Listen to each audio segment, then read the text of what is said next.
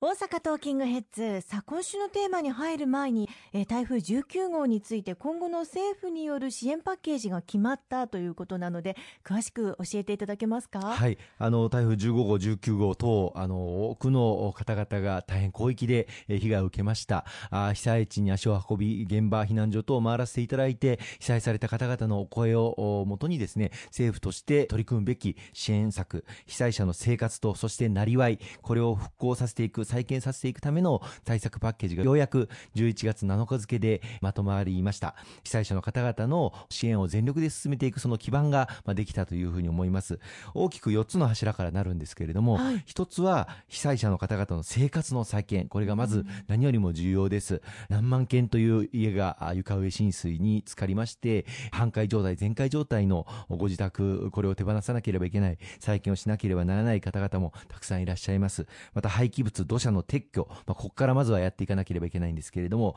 今回のパッケージではまずこの年内にこの土砂あるいは廃棄物を撤去していくこれを完全に撤去することを目指していこうということを掲げておりますそしてもう一つは住宅の再建これが必要になってまいりますえまずは応急的な住まいの確保として仮設住宅あるいはみなし仮設というものもありますが民間の賃貸なんかもお借りをしながら応急的な住まいを確保していきますけれども本格的なあの住まい住宅の再建これも進めていく必要がありますしまた被災者生活再建支援金という仕組みがございますが前回の方々とあの最大300万円の支給が行われるこういったことも迅速に進めていきたいというふうに思っています、まあ、それ以外にも住民の皆様の交通手段福島県のある地域ではバス会社が大変な被害を受けまして、うん、通学通勤に必要なバスを運行できないというような事態にもなっていますのでこういったところへの代行バスあるいは被災した鉄道河川をまたぐ鉄橋が落ちてしまったようなところもございます。こういった被災鉄道の復旧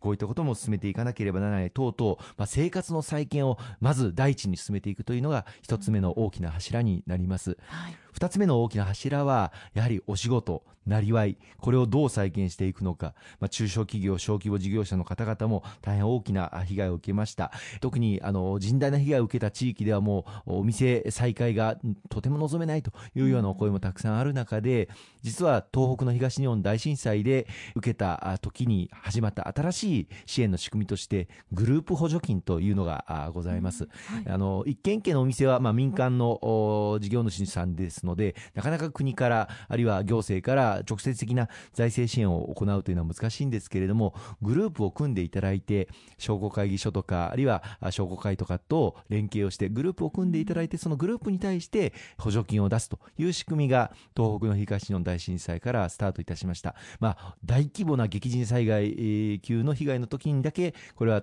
活用してるんですけれども今回もこのグループ補助金制度活用するということが決定をいたしましてこれから被災地の事業主の方々グループを組んでいただいて計画を立てていただいてそこにあのグループ補助金という補助金を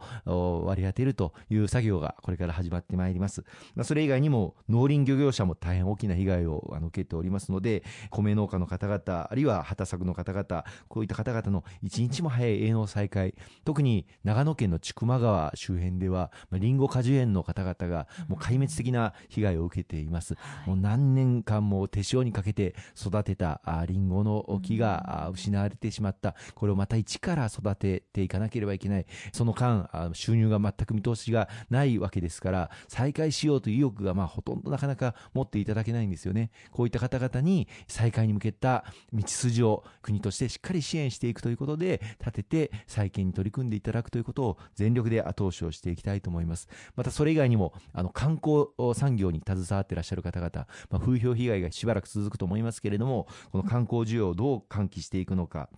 宿泊料金なんかを割引していく支援、こうしたことも進めていきたいと思いますしまたあの被災地における雇用を進めていく雇用調整助成金という仕組みが厚労省にありますけれどもこういったことも要件を緩和するあるいは助成率を引き上げるこうしたこともパッケージの中に盛り込まれたところでございます。3点目の大きな柱としては災害の応急復旧、まあ、多くの河川道路これがやられましたのでこうしたインフラを今一度さらに強靭なものとして、まあ、災害は来るんですですけれども、その被害を最小化できる、そういった堤防等の復旧を進めていくこと。そして4点目の柱としては、こうした災害救助に当たっていただいた自衛隊、あるいは消防、多くの対応を行っていただいて、ま、予備費のさらなる活用が必要ですので、こういったことを当てていく。こうした4本の柱からなる災害対策パッケージが取りまとめられて、これから地方自治体、関係団体、あるいは関係者の皆様と協力をして、被災地に大きな復旧復興の風を送っていこうというような段階にございます。少しでも早く進んでいってほしいですよね。